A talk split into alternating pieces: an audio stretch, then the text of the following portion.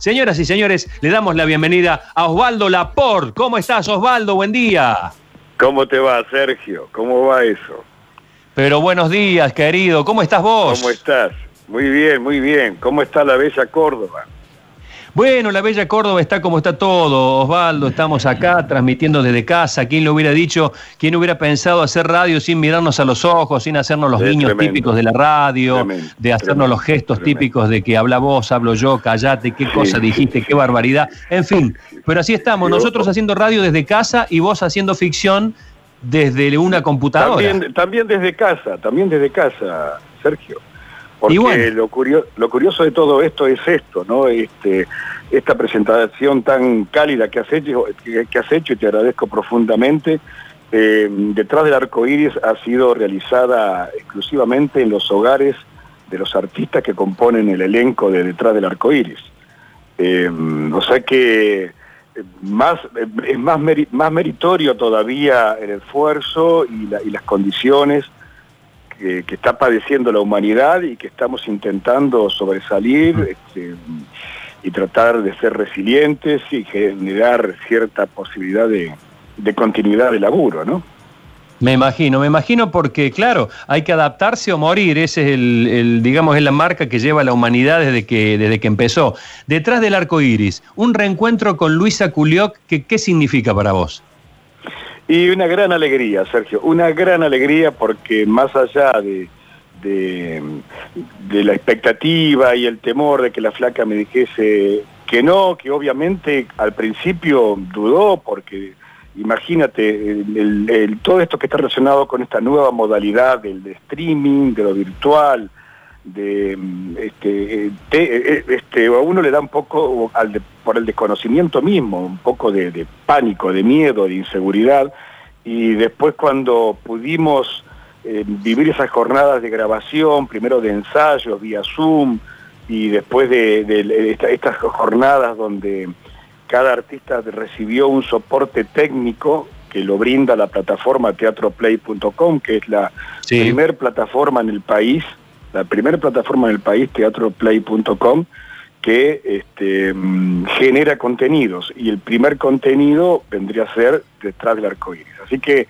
fue una gran alegría trabajar con Luisa, el reencuentro con Luisa, si bien obviamente teníamos vínculo de la, de la vida, ¿no? Después de aquellas emblemáticas novelas, pero siempre nos preguntábamos qué pasó, cómo nadie nunca más nos convocó a, transitar una aventura, una historia de ficción, de, telenovela, teleteatro. Em, pero bueno, lo logramos nosotros, lo propusimos nosotros y lo hicimos y está eh, muy bella la historia, es una, historia mm, de, amor este, en cuarentena eh, que dura una hora veinte, eh, casi como una película, con la posibilidad de continuarlo en capítulos, porque verdaderamente la historia está muy bien escrita, por Francisco Scarponi y bueno, y el elenco que es también muy atractivo, ¿no? Eh, bueno, eh, el elenco que está integrado, entre otros, por tu hija, que vos sos la facha total, pero ella tiene la hermosura de la madre, es la cara de la madre. Sí, sí, sí, sí, sí. Vivi, te están, te están piropeando, Vivi, aquí. Mándale un beso, Vivi. que Jazmín tiene la belleza de la madre. besos, de, besos de Viviana, Sergio. qué hermosa, qué hermosa, qué hermosa. ¿Cuántos años hace que están juntos, che? Mira, 40. Eh, qué barro, vos sos de los míos, ¿eh? Somos los que... ¿Cuál es el secreto? Ahí está. Hola Mariana. ¿Cómo te va? Hola Mariana. Hola, ¿cuál es el secreto para tantos años, no? Eh, yo creo que es más allá del sentimiento, que es el que prevalece, eh, es este el entendimiento y el respeto al otro a, las diferentes a las diferentes etapas que, tiene el individuo, ¿no? O sea, y entonces eh, cuando uno entiende eso, el tiempo de uno no es el tiempo del otro, y así eh, ir acompañándose, volviendo a, reelegirse, a, reencontrarse, porque hemos tenido obviamente diferentes etapas, hemos tenido crisis, hemos tenido algunas separaciones y hemos vuelto a elegirnos. Sí, sí, sí, coincido plenamente. Estoy 10 años abajo tuyo, pero coincido plenamente eh, que es toda, toda una historia donde quizás los golpes te hacen, te hacen más fuerte. En el caso tuyo debe ser más difícil porque vos sos un galanazo, yo no. no seas humilde, no seas humilde, Sergio. bueno, eh, escúchame, ¿y cómo, digamos, esto, esto lo piensan continuar? ¿Vos te imaginás eh, haciendo streaming cuando vuelva la presencialidad? Mira, yo creo, estoy convencido que esto vino para quedarse, esta nueva modalidad vino para quedarse, así como cuando nació la radio galena, tú como, como profesional de la radio, sabes bien la, historia de la radio, ¿no? Entonces, este, después vino la televisión blanco y negro, después el color, después la, competencia de los, del cable, eh, más tarde las plataformas, y hoy es esto. Eh, y, obviamente que como artista han sido este, este, volver y estar en, en, las, en los escenarios, en las tablas y disfrutar lo que es volver a mis raíces pero esto es una modalidad que vino para quedarse y entonces cuando esto termine, si es que termina, ojalá que sí, o se flexibilice, em, yo estoy convencido que no va a salir todo el mundo a correr como estúpidos a contagiarnos. Em, va a haber un puñado importante de gente que se va a quedar tranquila en sus casas y va a salir cuando tenga ganas, con el, con el marco de cuidados y y va a tener una opción en su casa de ver productos nacionales en una plataforma que es esta, que se llama teatroplay.com, porque la idea, yo soy el director eh, general de la plataforma, sí. La, la, idea salió así, me convocaron, me invitaron un par de amigos para que me fusionara, me ensamblara con ellos, y bueno, me gustó la idea y ahí empezamos. Y la intención es que sea una plataforma inclusiva, como también lo ves detrás del arco iris, es una historia de inclusión también, hay dos historias de amor, eh, y donde en esta plataforma podamos tener opciones documentales, este, historias de, ficción, este, con donde los colegas puedan canalizar más allá del arte, llevar un plato de comida a su casa, porque esa es la realidad, Sergio.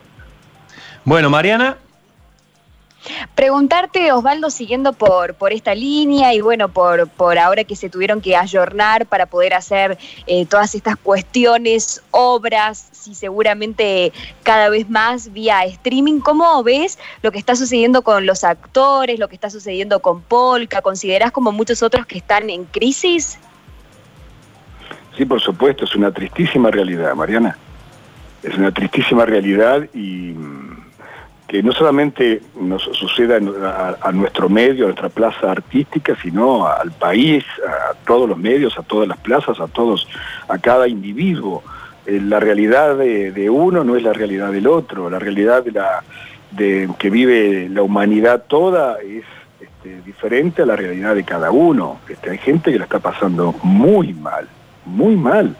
Tengo colegas que verdaderamente este, esperan la caja de, alimentos que está que, que acompaña diferentes organizaciones, eh, qué sé yo, Sagay, este, o, grupos de artistas que se han reunido para acompañar al otro, eh, y estamos todos acompañándonos, por eso eh, la alegría de que al menos tímidamente, con muchísimo respeto, estamos lanzando esta modalidad para poder tener un lugar donde este, continuar laburando. Porque esto acá, para que, se entienda, para que se entienda también, eh, el elenco de detrás del arco iris no está cobrando, es una cooperativa que armamos y bueno, según las entradas que se vendan vamos a cobrar. Esa es la nueva modalidad, ¿no? Hemos hablado con mucha gente que dice que, bueno, este, seguramente para, para el verano, si es que ya pueden abrir los teatros, este, esa será una de las alternativas para que puedan funcionar. ¿Cómo ves lo que está sucediendo con Polka? Participaste en muchísimas ficciones. ¿Tienen miedo a que cierre? ¿Pudiste hablar con Adrián o con alguien cercano? No, no, no, obviamente con todo eh, el personal técnico, que es el que está huérfano en, hoy, y, brindé mi apoyo, visibilicé sus campañas. Sí me llama la atención, eh, la apatía tal vez de la colonia artística en el, en el apoyo. Pero mm, bueno, cada uno tiene su tiempo y su momento, como el tiempo y el momento que tendrá este, eh, Suar a la hora de sensibilizarse con el personal. Sí, claro. Tuviste una cuarentena accidentada. Contanos por qué. ¿Qué te, ¿Qué te ha sucedido? Y porque entré a mi casa justo cuando arrancaba la cuarentena, como venía, venía eh, este, en velocidad quinta y, así entré y así creí que tenía que seguir. Entonces hacía años que no estaba estabilizado en mi casa, sino que entraba y salía, entraba y salía, entraba y salía. Y por, por las actividades, por los compromisos y el trabajo. Y entonces empecé a, hacer cosas que hacía tiempo que no realizaba. y bueno, terminé hospitalizado en terapia intensiva, este, en el marco del, coronavirus, hisopado dos veces, pero bueno, gracias a Dios a la vida no, no, no, no pasó eso, así que y después eh, tuve otra vez, otra vez en la misma pierna, se me escapó un hacha y, y me pegué nuevamente, pero bueno, eso fue mucho más leve. hasta que ahí me di cuenta que bueno, que tenía que frenar y por suerte me llamaron estos amigos para generar esta posibilidad de la plataforma. Así que bueno, me quedé más tranquilo. Quédate más quieto, quedaste más quieto, por Dios. sí, sí, sí. sí. Eh, pero bueno, a mí me encanta estar en mi casa también y, hacer cosas que, que bueno, que, fue parte también de mi patrimonio, ¿no? Yo de, niño, mis padres me enseñaron a que que las actividades dentro de la casa no tenían género, así que teníamos que aprender a hacer de todo, ¿no? Y estuvo bueno eso. Entonces, me encanta hacer de todo. Eh, te encanta hacer de todo, este, y, leyendo tu biografía y repasando tu historia. Eh, te he visto tanto por, televisión, este, un poco menos en teatro, por razones obvias, porque este, vivimos en lugares distintos, pero este, eh, sabemos de tu versatilidad y de tus condiciones actorales, sabemos también de que has logrado componer algo que es un sueño para cualquier actor, que es componer personajes que van a quedar en la memoria colectiva muchísimo tiempo. Eh, Catriel y, Guido Guevara creo que son dos íconos de la televisión que no se van a olvidar jamás. Este, antes el, protagonista de Cosecharás tu siembra, eh, Amador de Soy Gitano, que también fue un personaje eh, extraordinario. un, eh, cabrón hijo de puta. Sí, terrible, terrible. Vos sabés, a pesar de... Te pregunto primero, si tuvieras que elegir Catriel o Guevara o Guevarita. Creo que Guevarita fue mucho más disfrutable Qué hermoso eran los primeros protagónicos míos y entonces había como cierta fragilidad en mí y, entonces eh, eh, este, no, no, no, no, no, lo disfruté por supuesto que sí, es un personaje que, bueno, que lo que acabas de decir tú eh, es parte de, la, de la historia de la televisión, pero sé que Guevara me vinculó mucho más con lo popular y con, y con el público masculino, que ese es un poco mi patrimonio, ¿no? Mi patrimonio es tal vez este, cruzarme en una calle con, algún adulto, con su nieto, con su hijo, con este, y le dice, mirá, ese, ese fue mi ídolo, ese es Guevarita. Este, claro. Bien, ¿y qué? Y ahí este, tiramos algunos bocadillos, como hablaba Guevara, y, y ese es mi patrimonio. Su, este, sos de esos, de esos galanes que si este, alguna novia o esposa suspira por vos, este, nosotros nos sentimos medio amigos, como, como no, no, nos sentimos, celosos. No, tú sabes una cosa que, qué lindo este comentario que hace, Sergio. Tú sabes una cosa que mm, en dos oportunidades me sorprendió eh, un, bocadillo de, personas que, que, no conozco, ¿no? En la calle eh, que me dijeron, este, eh, Osvaldo, para nosotros sos un amigazo porque no, no, sos competencia, no estás en galán, no estás en... y bueno, creo que está, está bueno esa devolución, está bueno. Bueno, y en Son de Fierro, y en Son de Fierro, que hacías un, carnicero padre de familia, este, buenazo, Este, eh, no me olvido, mira vos, si te he visto en, tele, que no me olvido eh, el me cachen 10. ¿Esa era la frase que usaba? ¿O no? ¿Cómo, cómo? Me cachen 10. Era, ¿Cuál era la frase, la muletilla que usaba este, eh, Son de Fierro? No, no era me cachen 10. Pucha, se me fue. no, este, pará, era... Que, que te pan con queso. Que te pan con queso. Que te pan con queso. con queso. ¿Esa era tuya o, te la daban en el libreto? No, no, no, no. Pero todos los personajes, todos los personajes, eh, bueno, ya que recién estábamos hablando de Guevarita, no están escritos así. Yo los invento, yo los transformo, yo le hago, este, yo trato siempre cuando me convocan para un laburo y de pronto siento que el personaje eh, puede tener posibilidades de enriquecerlo más allá de un texto y entonces comienzo a, a bucear, a tratar de familiarizarlo con, con, alguna, con algún personaje que yo haya observado en algún momento de mi vida. Yo soy, yo siempre digo lo mismo, la observación es el principio de la creación. Claro. entonces, este, yo cuando veo personajes en la calle atípicos, automáticamente me quedo observándolo porque de pronto cuando uno trata de, aparece una oportunidad y trata de recuperar esa imagen o ese comportamiento de esa persona, eh, muchas veces la gente, el público o algún crítico te dice, ah, está estereotipado la por. No, ¿qué estereotipado? Existe, ese personaje existe. Sí, sí, es real. Totalmente. Por eso, por eso mi, mi, mi como con la intención de compartir experiencias con el alumnado de teatro y eso, un profesorado de teatro que tengo que dicto clases aquí, eh, yo siempre digo lo mismo, eh, mis clases se llaman interpretar la vida, porque de eso se trata. La técnica es simplemente una puerta que hay que golpear y abrirla cuando se necesita en alguna situación, pero el arte no es técnico, el arte es la vida. Eh, te dejamos porque sabemos que estás apurado, Osvaldo. Simplemente acá un colega me hace, un compañero me hace una pregunta que me la traslada a través de WhatsApp y te la traslado para que, aunque sea, nos des un título a modo de despedida. ¿Qué opinas que Uruguay, eh, vos sos uruguayo, qué opinas que Uruguay esté de moda para los ricos argentinos que dicen que se quieren ir para allá? Mira, yo cuando era chico, Sergio, eh, según mi vieja, que no entendía, pobre mi vieja, por qué le decía eso, eh, dice, que, dice que yo desde chico le decía a mamá que, quería una goma, una goma para borrar los límites geográficos del planeta.